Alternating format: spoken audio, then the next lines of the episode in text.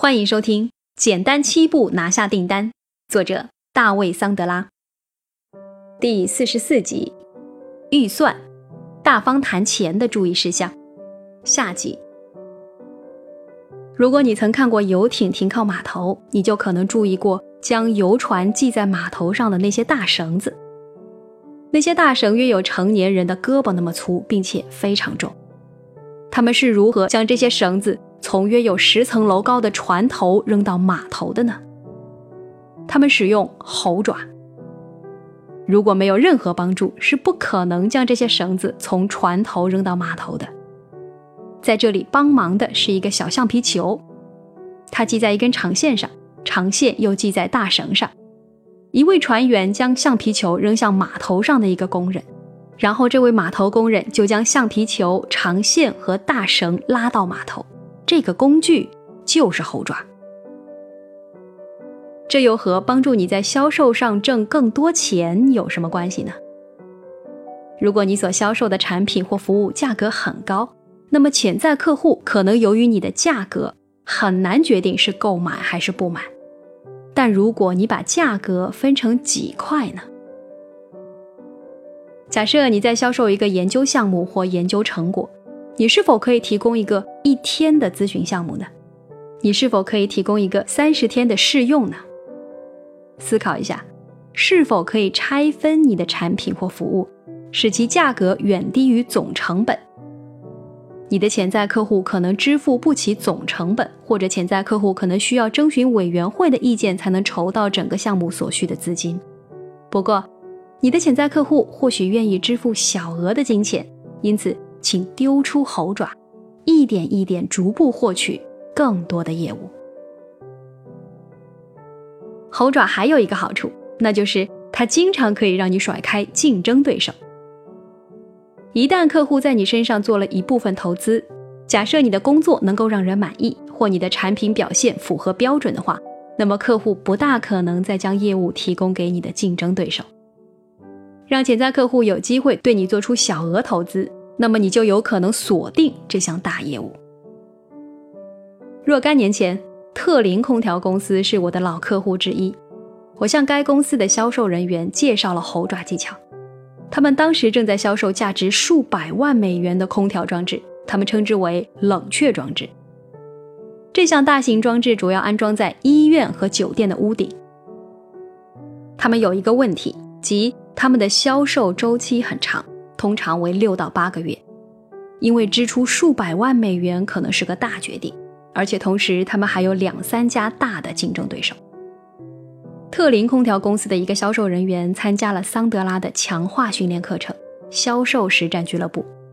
一天，他讲述了他的竞争对手如何对他造成巨大威胁，而当他学会了猴爪技巧之后，一切都变得轻而易举。首先，他编写了一个非常精细的调查问卷，其中大约包括四十个问题。在那之后，他对潜在客户说：“他可以为他们展开一项调查，他可以带着调查问卷在潜在客户大楼中展开调查，收集必要的数据，然后就潜在客户的需求提供一份书面的客观分析。这项研究会就哪种类型的装置最适合这栋大楼。”而为潜在客户提供建议。最重要的是，这项研究成本仅为七百五十美元。这对最终要支付几百万美元的人来说是非常合理的。突然之间，这位销售人员放弃了追求数百万美元的业务，而是开始首先寻求仅仅价值七百五十美元的小业务，进而通过这一猴爪获取更大的业务。当然。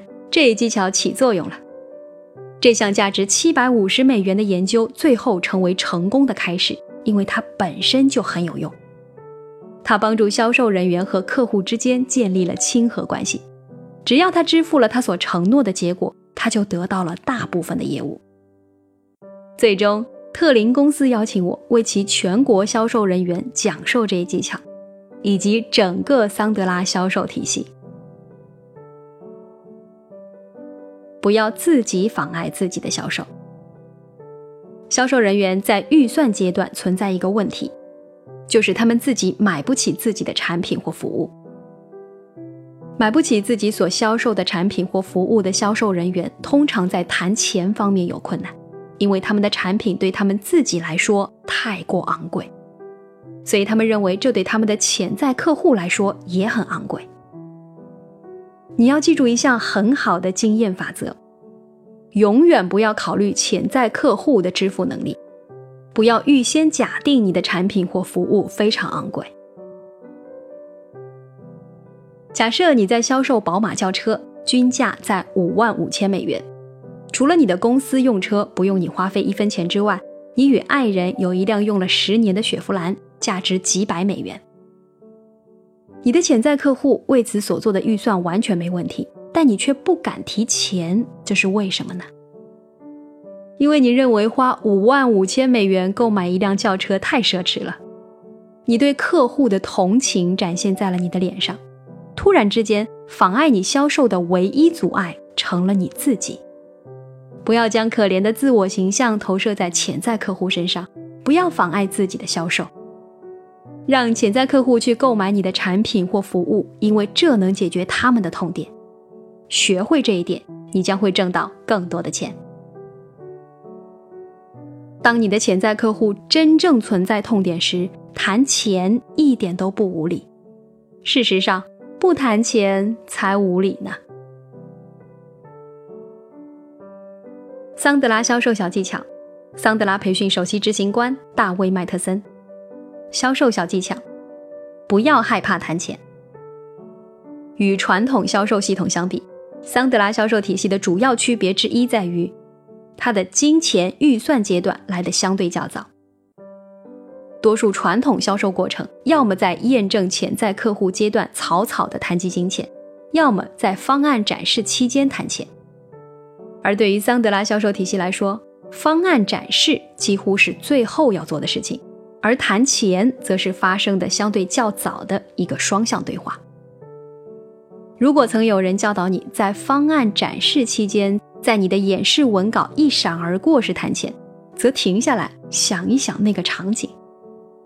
你正气喘吁吁地做一个六十分钟的方案展示，在第四十五分钟时，你给出了一个无人能理解的复杂定型模式，这样的效率得有多低呀？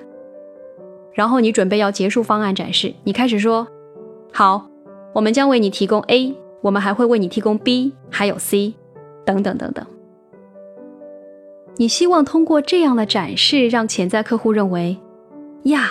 那一定值很多钱。然后到最后一刻，你翻开最后一页文稿，并亮出你的神奇价格，而这个价格通常要远远低于潜在客户的预期。你觉得这一招好用吗？我猜你会得到这样的回复：要考虑的太多了，我们得开个会研究一下，然后我会尽快联系你。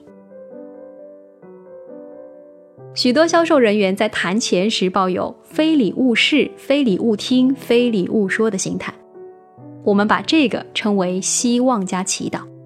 他们在开展销售时总是祈祷不要在钱方面出现大问题，但事实上经常会在钱方面出现问题。